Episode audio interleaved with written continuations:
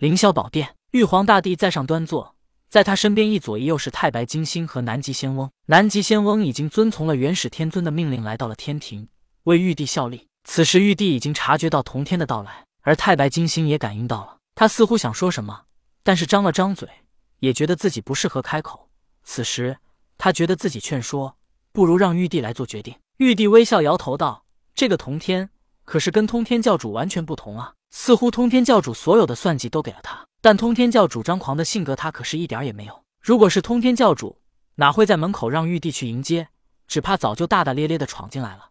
要是谁敢拦他，早被一巴掌拍飞了。”自语之后。玉帝对一旁的南极仙翁说道：“南极，你可告诉元始天尊，朕亲自到南天门门口迎接同天圣人。”玉帝对南极仙翁并不是完全的信任，这句话也是故意说给他听。说罢，玉帝两手一摊，一甩衣袖，大踏步向着南天门门口而去。太白金星与南极仙翁紧随其后。玉帝来到南天门口，看到一个身穿灰色道袍的年轻道人立在那里，而赵公明站在他的身旁。看到通天，玉帝摊开双手，一脸笑容。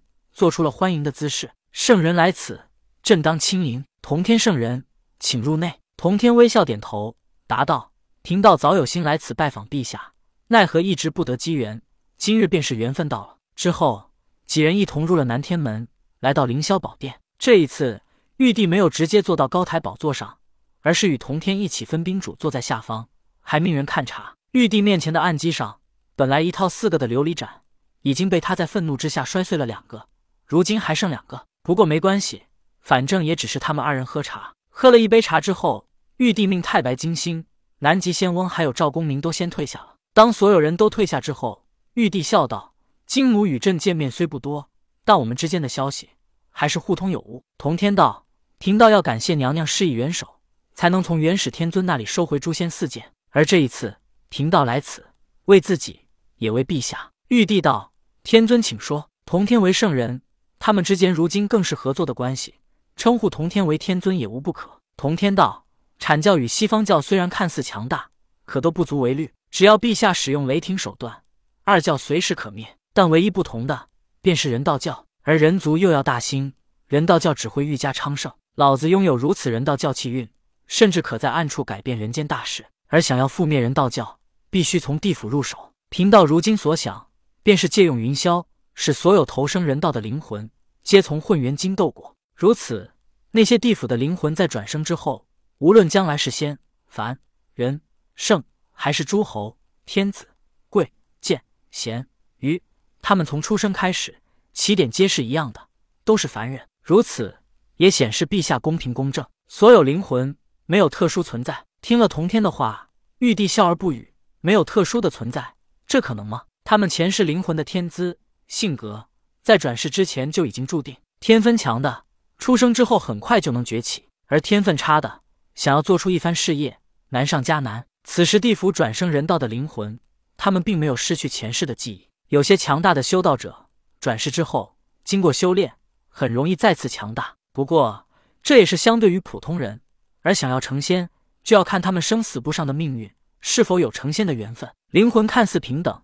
但其实出生前就已经标好了价码。玉帝道：“天尊，朕并不在乎是否公平，只是如此做，恐怕还不能覆灭人道教。混元金斗只是将灵魂从先天转化为后天，只是让灵魂修炼的难度加大，可是并没有切断灵魂与人道教的联系。”同天道：“所以贫道此来，便是想见云霄仙子，实际情况要去往地府之后才能知晓。”玉帝道：“既如此，那么朕这就命人将云霄请来。”不大一会儿。云霄来到了凌霄宝殿，云霄行礼之后，玉帝一指同天道：“云霄仙子，此为同天天尊，你可与他一同前往地府，听他命令行事。”云霄听后没有直接答应，而是答道：“陛下，无论错对都要听吗？”玉帝道：“无论错对。”云霄直接拒绝道：“陛下，恕我不能从命。”玉帝脸有怒色，云霄是第一个如此直接拒绝他命令的天庭神灵，其他的神仙要么虚伪的应付一下。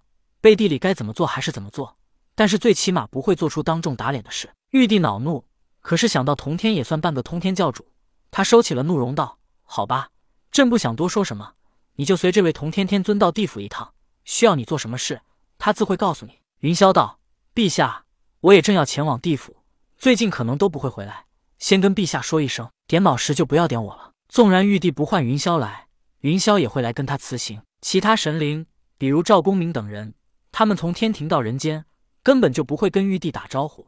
玉帝也是睁一只眼闭一只眼，只要他们不做出格的事也就罢了。也只有云霄这讲规矩的人，才会如此来跟玉帝辞行。有时玉帝想想，如果天庭都是云霄这样讲规矩的人，他只需要把规矩立好，其实也不用那么多弯弯道道的算计。人与人之间就是应该如此简单。有时玉帝都感觉到心累，他如果愿意放手，他会很轻松，但他不能。这是一个帝王身上必须肩负的责任，他有义务让三界更好、更完善。